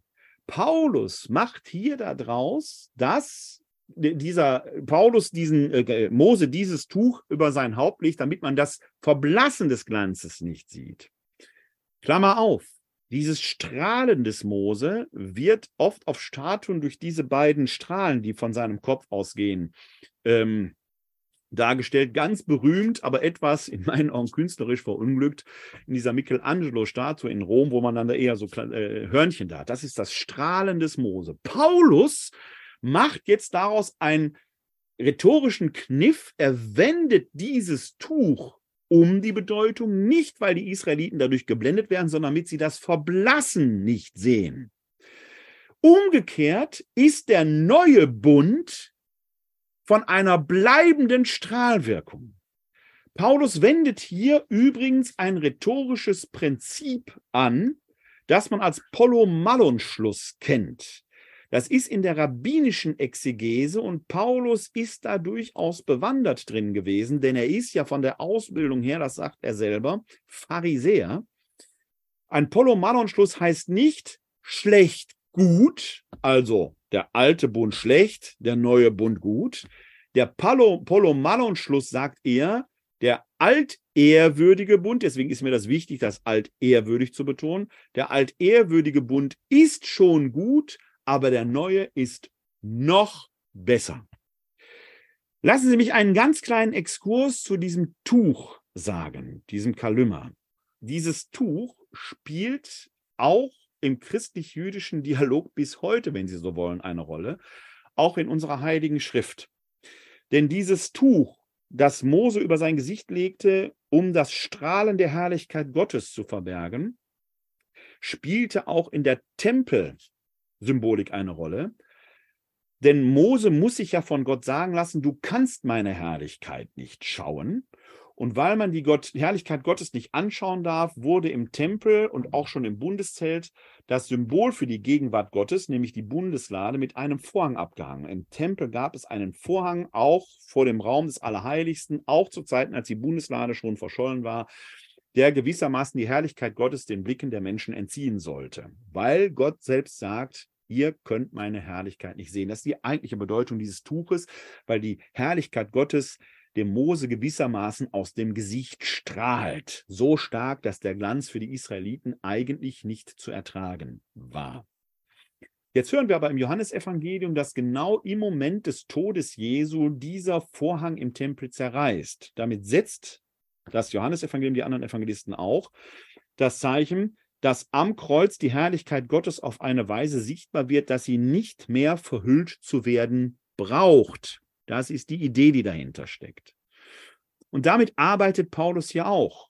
Mit dem neuen Bund, der in Kreuzestod und Auferstehung Jesu Christi begründet ist, ist die Herrlichkeit Gottes so offenbar geworden, dass sie jetzt in die Welt hineinstrahlen soll. Und Paulus ist es, der genau daran mitwirkt. Er ist derjenige, der diese Hikanotes hat, diesen Wohlgeruch Gottes in die ganze Welt zu verbreiten. Und darauf hebt er dann den ersten rhetorischen, den ersten argumentativen Gedankengang abschließend in 2 Korinther 1,4 ab. Da schreibt er nämlich, Daher erlahmt unser Eifer nicht in dem Dienst, der uns durch Gottes Erbarmen übertragen wurde. Wir haben uns vor aller schimpflichen Arglist losgesagt, wir verhalten uns nicht hinterhältig und verfälschen das Wort Gottes nicht, sondern machen die Wahrheit offenbar. Die soll eben strahlen. Die Wahrheit soll in der Welt offenbar werden. Da darf man nicht hinterhältig handeln, denn jedes hinterhältige Handeln würde die Wahrheit ja verdecken. Es geht also genau darum, dass Paulus das nicht tut. So empfehlen wir uns vor dem Angesicht Gottes jedem menschlichen Gewissen, da haben Sie dieses Syneidesis nochmal, die Gewissensthematik, jedem menschlichen Gewissen, wenn unser Evangelium dennoch verhüllt ist, ist es nur denen verhüllt, die verloren gehen. Denken Sie an den Todesgeruch von vorhin. Denn der Gott dieser Weltzeit hat das Denken der Ungläubigen verblendet. So strahlt ihnen der Glanz des Evangeliums von der Herrlichkeit Christi, der Gottesbild ist, nicht auf. Wir verkünden nämlich nicht uns selbst, sondern Jesus Christus als den Herrn, uns aber als eure Knechte um Jesu willen. Denn Gott sprach, denn Gott, der sprach, aus Finsternis soll Licht aufleuchten, er ist in unseren Herzen aufgeleuchtet, damit aufstrahlt die Erkenntnis des göttlichen Glanzes auf dem Antlitz Christi. Paulus geht es darum, diese Wahrheit in der Welt zu verkünden und das unentgeltlich. Er macht eben keine Geschäfte damit. Er hat keine wirtschaftlichen Interessen daran, wenn er verkündigen unterwegs ist, was im Umkehrschluss darauf schließen ist, dass es durchaus Missionare gab, die dafür eben Geld genommen haben. Und das ist ja nach dem Ausweis des fünften Vers im neunten Kapitel durchaus auch legitim. Wir haben bis heute die Kirchensteuer. Natürlich müssen die irgendwo von leben. Aber gerade da kann Paulus für sich eben in Anspruch nehmen, ich habe genau davon nicht Gebrauch gemacht. Ich wollte nie jemandem auf der Tasche liegen. Mir geht es um die Wahrheit, die reine und ganze Wahrheit Jesu Christi. Jetzt ist das Äußere des Paulus, und damit geht er in einen nächsten Schritt hinein, offenkundig nicht ganz so beeindruckend gewesen. In den Paulus-Akten einer Apokryphenschrift wird sein Äußeres eher als gebrechlich, auch als nicht besonders schön dargestellt. Er selber schreibt öfters über eine nicht näher bekannte Krankheit. Man rätselt, war es äh, Epilepsie, war es Migräne, war es was weiß ich was. Also er selber scheint eher auch in seiner physischen Existenz angeschlagen gewesen zu sein. Deshalb schreibt er hier diesen Schatz tragen wir in zerbrechlichen Gefäßen. So wird deutlich, dass das Übermaß der Kraft von Gott und nicht von uns kommt. Man hatte ja schon im ersten Korintherbrief diese Gegenübersetzung zu Apollos, der offenkundig rhetorisch brillant und in seiner Erscheinung sehr einnehmend war. Dagegen konnte Paulus nur abfallen. Aber gerade das scheint ihm dann wiederum ein Ausweis zu sein. Obwohl er eher eine schwache Erscheinungsweise hatte, strahlt die Kraft Gottes umso größer. Das ist fast wie der Ponomanon-Schluss, den wir vorhin hatten, als es um den alten und den neuen Bund ging. Der alte Bund war schon toll, der neue Bund ist noch toller. Das ist das, worum es geht. Letzten Endes ist es dann auch bei Paulus so, obwohl ich von einer schwächlichen Erscheinung bin, wirkt Gott durch mich umso größer. Diese Wahrheit, dieses Licht tragen wir in zerbrechlichen Gefäßen, wie er hier schreibt. Es ist ein Schatz, um den geht es, nicht um die äußere Erscheinungsweise. Und dementsprechend kommt er hier auch nochmal auf seine Vita zu sprechen, nämlich, dass er dafür alles einsetzt, ja sogar Leiden äh, auf sich nimmt, um der Wahrheit Raum zu geben. Nicht die äußere Erscheinungsweise ist das, worum es geht, sondern das Innerliche. Das Ganze tut er, und hier nochmal eingedenk der Tatsache, dass das von eschatologischer Bedeutung ist. Es geht nicht nur um das Diesseits, es geht darum, was einmal vor dem Richterstuhl Christi offenbar wird. Und genau das ist das, worauf der Text jetzt zusteuert. Er sagt nämlich hier, und dieser Text ist, hat es in vielerlei Weise in sich. Er ist erstmal natürlich Teil dieses kommunikativen Geschehens zur korinthischen Gemeinde, aber Paulus lässt auch einen Blick hier hinein in sein eschatologisches Denken, das sich übrigens gewandelt hat. Wenn man in den ersten Thessalonicher Brief hineinschaut, da hat er offenkundig noch so eine Vorstellung gehabt, dass am äh, Tag des Herrn, im ersten Thessalonicher Brief war ja die große Frage, die, die im Glauben an Jesus jetzt schon gestorben sind, sind die verloren? Die Wiederkunft Christi hat sich ja noch nicht ereignet. Und dann schreibt Paulus im ersten Thessalonicher Brief, macht euch keine Sorgen. Wenn der Tag des Herrn kommt, haben die Toten gewissermaßen den Vortritt. Stellt sich aber die Frage, wo sind die denn jetzt? Denn eine leiblose Seele ist für Christen wie für Juden nicht vorstellbar. Also gibt es einen möglichen Zwischenzustand. Wo sind die denn jetzt? Und da hat Paulus weiter reflektiert und auf die Antwort, die er gekommen ist, die präsentiert er ausgerechnet hier in den ersten Versen des fünften Kapitels des zweiten Korintherbriefes. Wir wissen. Da steht im griechischen Text Eudamen. Nicht wir glauben, nicht wir hoffen, wir wissen. Für den Paulus ist das, was er jetzt sagt, eine absolute Gewissheit. Was weiß er? Wenn unser irdisches Zelt abgebrochen wird, dann haben wir eine Wohnung von Gott, ein nicht von Menschenhand errichtetes ewiges Haus im Himmel. Im gegenwärtigen Zustand seufzen wir und sehnen uns danach, mit dem himmlischen Haus überkleidet zu werden. So bekleidet werden wir nicht nackt erscheinen. Solange wir nämlich in diesem Zelt leben, seufzen wir unter schwerem Druck, weil wir nicht entkleidet, sondern überkleidet werden möchten, damit so das Sterbliche vom Leben verschlungen wäre. Paulus entwickelt hier in einer bildhaften Welt, die Bilder auch mit den Korinthern schon vertraut sind, seine Idee von der Auferstehung. Wenn dieses irdische Zelt abgebrochen wird, Paulus war, wie gesagt, Zeltmacher. Er weiß, ein Zelt bietet schon einen guten Schutz, bietet eine Behausung, aber es ist nicht stabil, es ist flatterhaft, es kann zerstört werden. Das ist, was seinen Leib betrifft, ja geradezu physisch sichtbar, wenn er eine solche ja, äh, äh, schwache Erscheinungsweise hatte und die Todesleiden an seinem äh, Leib herumträgt und so weiter.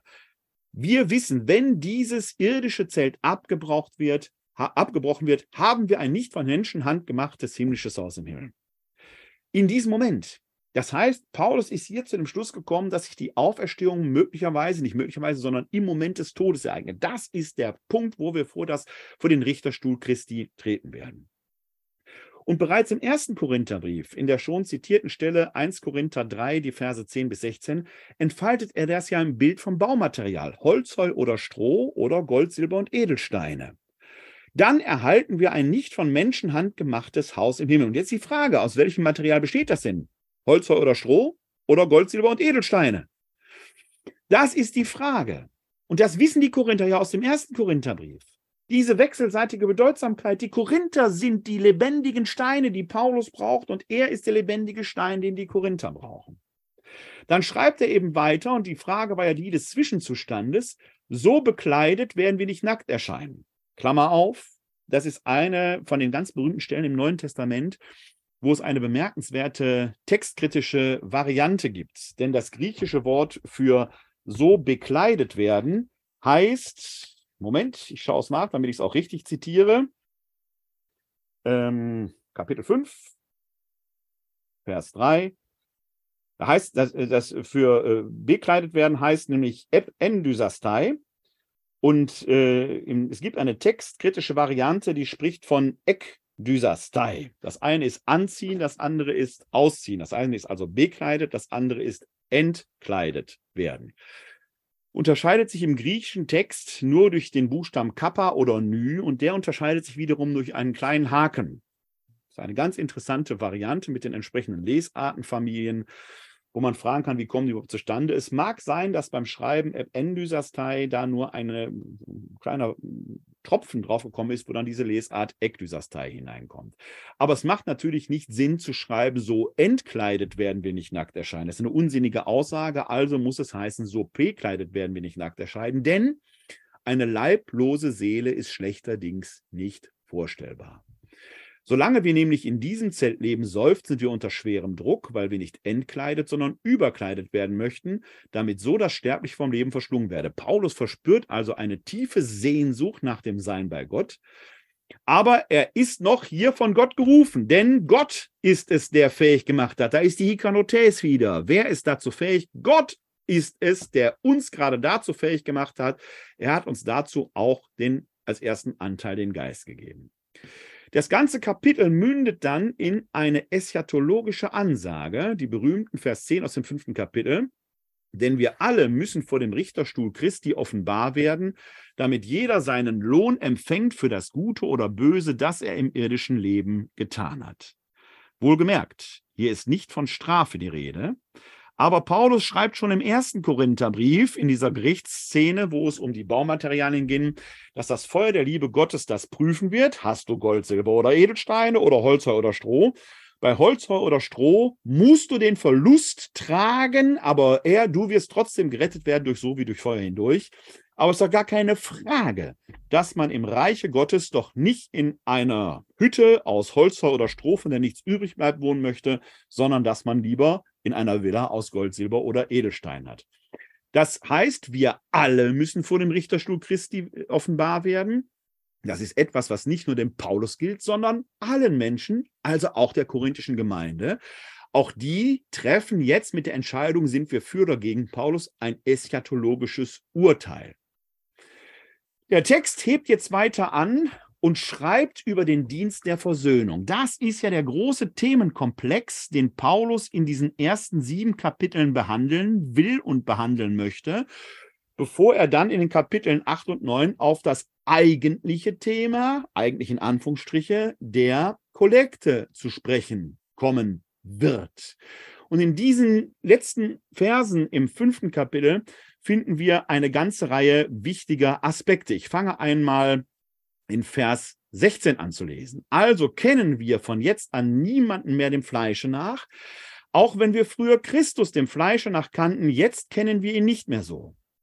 Das Sein in Christus ist eine neue Weise der Existenz, wo es nicht mehr nur dem äußeren Anschein, dem fleischlichen Anschein nachgeht, sondern wo es um geistliche Erkenntnis geht. Denn wenn jemand in Christus ist, dann ist er eine neue Schöpfung. Das Alte ist vergangen, siehe, Neues ist geworden. Da wurde sehr schnell immer wieder draus der Schluss gezogen, weil Paulus ja im dritten Kapitel von dem alten Bund und dem neuen Bund spricht, dass das Alte vergangen sei. Das ist nicht das Thema, das er hier sagt. Wir denken nochmal an den Polomanon-Schluss aus dem dritten Kapitel. Es geht darum, das Alte war schon gut, es ist eben alt ehrwürdig, aber jetzt ist etwas Neues geworden. Und wir befinden hier auch diesen Begriff der Kainektisis, der neuen Schöpfung. Ein Topos, der im frühen Christentum wichtig war, der sogar im Taufritus eine Rolle spielt. Wenn wir mit Christus sterben und mit Christus auferstehen, dann ist der Taufritus nichts anderes als eine Art der neuen Schöpfung. Christus macht seine Auferstehung am Sonntag, dem Schöpfungstag, deutlich. Aber das alles kommt von Gott, der uns durch Christus mit sich versöhnt und uns den Dienst der Versöhnung aufgetragen hat. Jetzt wird's ernst. Dieses ganze Thema bis hier dient ja der Wiederherstellung der Beziehung des Apostels zur Gemeinde, die eben durch einen Konflikt gestört war. Und das große Thema, das im Hintergrund rauscht, ist die Versöhnung. Ja, Gott war es, der in Christus die Welt mit sich versöhnt hat, indem er ihnen ihre Verfehlungen nicht anrechnete und unter uns das Wort von der Versöhnung aufgerichtet hat. Wir sind also Gesandte an Christi Stadt und Gott ist es, der durch uns mahnt. Wir bitten an Christi Stadt, Lasst euch mit Gott versöhnen. Eschatologischer und existenzieller kann man sich auf den Punkt bringen. Nicht, ich bitte euch um Verzeihung, ich bitte euch um Versöhnung. Nein, lasst euch mit Gott versöhnen. Denn Paulus steht auf der Seite Gottes, zumindest aus seiner Sichtweise. Ob die Korinther als Adressatinnen und Adressaten dieses Schreibens diese Beziehungsdefinition des Paulus akzeptieren werden, man weiß es nicht. Aber von paulinischer Seite aus ist das so, er wähnt sich auf der Seite Gottes und wer nicht für ihn ist, der ist gegen Gott. Weil man sich aber mit Gott versöhnen muss, muss die Versöhnung die Basis der Beziehung zwischen Apostel und Gemeinde sein. Wie gesagt, das ist die Perspektive des Paulus. Ob die Korinther schlussendlich diese Perspektive gutiert haben, wir werden sehen, ob wir dahinter kommen. Er hat den, das ist der Schlusssatz, der große Schlussakzent der Argumentatio, er hat den, der keine Sünde kannte, für uns zur Sünde gemacht, damit wir in ihm Gerechtigkeit Gottes würden. Ganz ehrlich, ist einer meiner Lieblingssätze im Neuen Testament. Und Sie werden ihn bald schon hören, denn bald schon ist Aschermittwoch am 22. Februar. Und dann werden Sie genau diesen Satz, genau diesen Abschnitt in der Lesung des Aschermittwochs hören. Das ist ein Satz, der sehr rätselhaft klingt, den wir aber auf den Punkt bringen. Er hat den, der keine Sünde kannte. Die Sünde ist biblisch keine Tat, zumindest nicht zuerst, sondern ein Zustand, nämlich der Zustand des von Gott getrenntseins. Er hat den, der keine Sünde kannte, ist Jesus. In ihm war Gott ja gegenwärtig. In ihm hat Gott gewirkt. Wir sind noch nicht auf dem Schlusspunkt der christologischen Reflexion der ersten drei Jahrhunderte, wahrer Gott und wahrer Mensch, aber für Paulus deutet sich das schon an. Gott war in Jesus da. Deshalb kann Jesus die Sünde nicht kennen, weil er nicht von Gott getrennt ist. Für uns zur Sünde gemacht. Im Buch Deuteronomium, Kapitel 21, Vers 23 steht ja drin, wer am Holze hängen stirbt, ist von Gott verflucht, ist von Gott verlassen. Von Gott verlassen sein ist der Zustand der Sünde. Zur Sünde gemacht werden ist also eine sehr vornehme Umschreibung für den Kreuzestod. Er hat den, der keine Sünde kannte, für uns zur Sünde gemacht, damit wir Gerechtigkeit Gottes würden in ihm, damit mit uns was passiert. Modern paraphrasiert unterschließe ich mir mich an meinen seligen Doktorvater Helmut Merklein an, der dann das entsprechend so paraphrasiert hat. In Jesus hat sich Gott total mit unserem menschlichen Sein identifiziert und zwar so total, dass er den niedrigsten aller denkbaren Tode sterben musste, den Tod am Kreuz. Klammer auf. Deshalb ist die Kreuzestheologie für uns Christen essentiell. Es ist eben nicht egal, wie Christus gestorben ist. Wer hätte denn Sekundentod gehabt? Wer im Schlaf friedlich eingeschlafen von mir aus in den Namen Maria Magdalenas oder sonst was, was so die Apokryphen, Dan Brown und sonst so Leute sich ausdenken. Es wäre nicht so relevant. Die Auferstehung von den Toten ist gar nicht das Entscheidende. Daran glaubten die Pharisäer zu Lebzeiten Jesu auch schon. Es geht darum, dass Jesus den niedrigsten aller denkbaren Tode, den Kreuzestod, stirbt, weil so dieses Paradox, Gott rettet den Gott Verlassenen, erst wirksam wird, damit wir alle Gerechtigkeit Gottes würden in ihm. Denn darin liegt die Logik. Wenn sich Gott schon bis in den tiefsten Tod hinein mit uns identifiziert, dann gilt im Umkehrschluss genau diese Hoffnung eben auch für uns alle für die Auferstehung. Und genau deshalb, weil wir alle vor den Richterstuhl Christi gehen werden, ist unser Handeln im Hier und Jetzt eschatologisch relevant. Wenn Sie so wollen, schlussendlich zu Ende gedacht, ereignet sich das Gericht im Hier und Jetzt. Und genau dieser Aspekt, genau dieser Aspekt wird von Paulus jetzt im Folgenden nochmal emotional vertieft. Sie erinnern sich noch an mein kleines Schreiben von D-Mark an Tante Elfriede. Der wurde ja zum Schluss auch nochmal emotional. Und genau das haben Sie hier im ersten, im zweiten Korintherbrief auch. Wenn Paulus im sechsten Kapitel schreibt, als Mitarbeiter Gottes ermahnen wir euch. Denken Sie dran, der Paulus steht aus seiner Sicht auf der Seite Gottes. Und es ist jetzt an den Korinthern zu entscheiden, auf welcher Seite möchten Sie stehen. Als Mitarbeiter Gottes ermahnen wir euch, dass ihr seine Gnade nicht vergebens empfangt. Denn es heißt, zur Zeit der Gnade habe ich dich erhört, am Tag der Rettung habe ich dir geholfen. Siehe, jetzt ist sie da, die Zeit der Gnade. Siehe, jetzt ist er da, der Tag der Rettung. Das Gericht ist nicht etwas, was sich am St. Nimmerleinstag ereignet. Noch nicht mal streng genommen im Moment des Todes. Da treten wir nur vor den Richterstuhl Christi. Gerichtszeit ist jetzt. Jetzt sammeln wir quasi die Punkte für oder, äh, für oder wider uns im Plädoyer vor Gott. Niemand geben wir auch nur den geringsten Anstoß, damit unser Dienst nicht verhöhnt werden kann. In allem empfehlen wir uns als Diener Gottes durch große Standhaftigkeit in Bedrängnis, Not, in Angst, unter Schlägen, in Gefängnissen, in Zeiten der Unruhe, unter der Last der Arbeit, in durchwachten Nächten, durch Fasten, durch lautere Gesinnung, durch Erkenntnis, durch Langmut, durch Güte, durch den Heiligen Geist, durch ungeheuchelte Liebe, durch das Wort der Wahrheit in der Kraft Gottes, mit den Waffen der Gerechtigkeit in der Rechten und der Linken, bei Ehrung und Schmähung, bei übler Nachrede und bei Lob. Wir gelten als Betrüger und sind doch wahrhaftig. Wir werden verkannt und doch anerkannt. Wir sind wie Sterbende und siehe, wir leben. Wir werden gezüchtigt und doch nicht getötet. Uns wird Leid zugefügt und doch sind wir jederzeit fröhlich. Wir sind arm und machen doch viele reich. Wir haben nichts und haben doch alles. Das ist das Plädoyer für Paulus. Seht her, was ich alles auf mich nehme. Da kann doch kein Zweifel dran bestehen. Umgekehrt wendet er jetzt die Perspektive auf die Korinther an. Sein Plädoyer hat er gerade gehalten. Und jetzt fordert er die Korinther auf, ihr Plädoyer zu halten. Sie müssen sich also entscheiden, wo stehen sie denn jetzt, für oder gegen ihn. Unser Mund hat sich für euch aufgetan, Korinther, unser Herz ist weit geworden. In uns ist es nicht so eng für euch, eng ist es in eurem Herzen. Aha. Macht doch als Antwort darauf, ich rede wie zu meinen Kindern. Er ist der Vater der Gemeinde. Er redet wie zu Kindern. Auch euer Herz weit. Beugt euch nicht unter ein fremdes Joch mit Ungläubigen. Was haben denn Gerechtigkeit und Gesetzwidrigkeit miteinander zu tun? Was haben Licht und Finsternis gemeinsam? Was für ein Einklang herrscht zwischen Christus und Beliar? Beliar ist einer der relativ unbekannten, aber doch manchmal zu findenden Namen für Satan. Also hier wird genau die Spannung aufgemacht. Steht ihr auf der Seite Gottes oder des Teufels? Was hat ein, Ungl was hat ein Gläubiger mit einem Ungläubigen gemeinsam? Wie verträgt sich der Tempel Gottes mit Götzenbildern? Wir sind doch der Tempel des lebendigen Gottes, denn Gott hat gesprochen und jetzt kommt ein Schriftzitat. Ich will unter ihnen wohnen und mit ihnen gehen. Ich werde ihr Gott sein und sie werden mein Volk sein. Zieht darum weg aus ihrer Mitte und sondert euch ab, spricht der Herr, und fasst nichts Unreines an.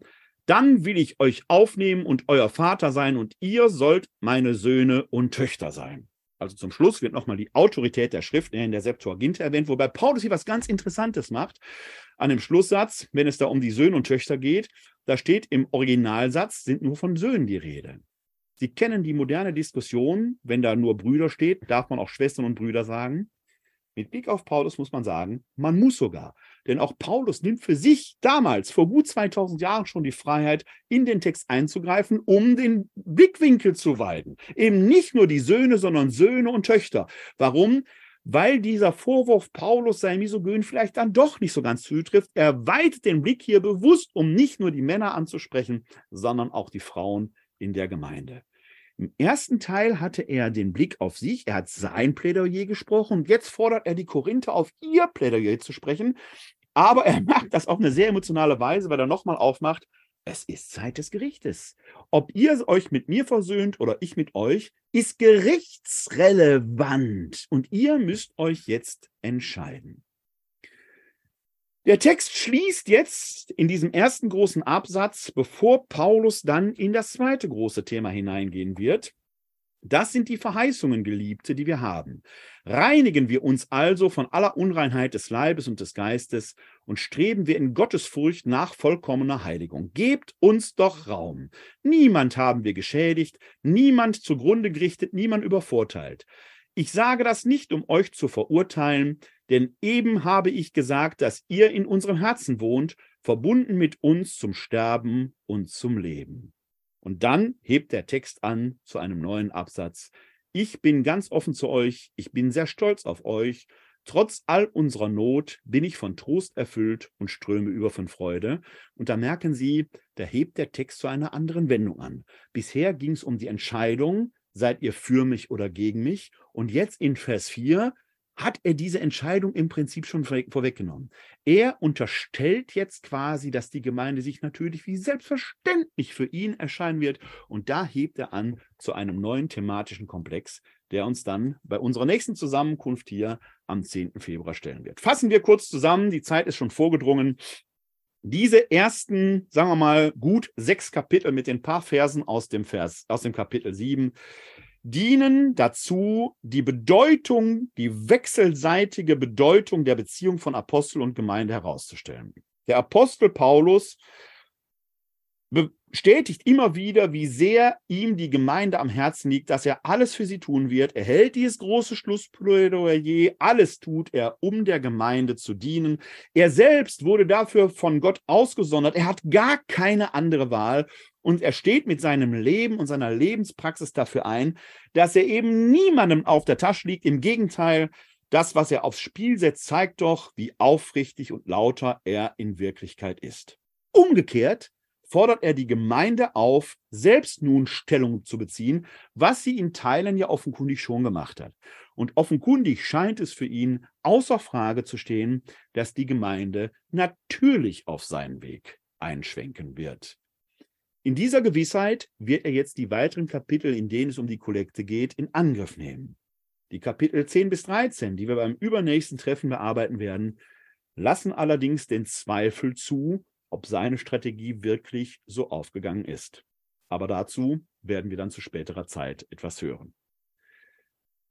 Wir sind jetzt schon ein bisschen über die Zeit. Trotzdem wollen wir uns die Zeit nehmen. Wenn Sie Fragen haben, dann nutzen Sie bitte die Handhebefunktion, wenn Sie hier im Webinar da selbst sind und melden sich gerne. Bleiben oder werden Sie gesund und helfen Sie anderen, gesund zu bleiben oder zu werden. Ihnen allen da draußen, wo auch immer, wie auch immer, wann auch immer Sie uns zuschauen oder mir zuhören, Ihnen allen da draußen ein herzliches Glück auf!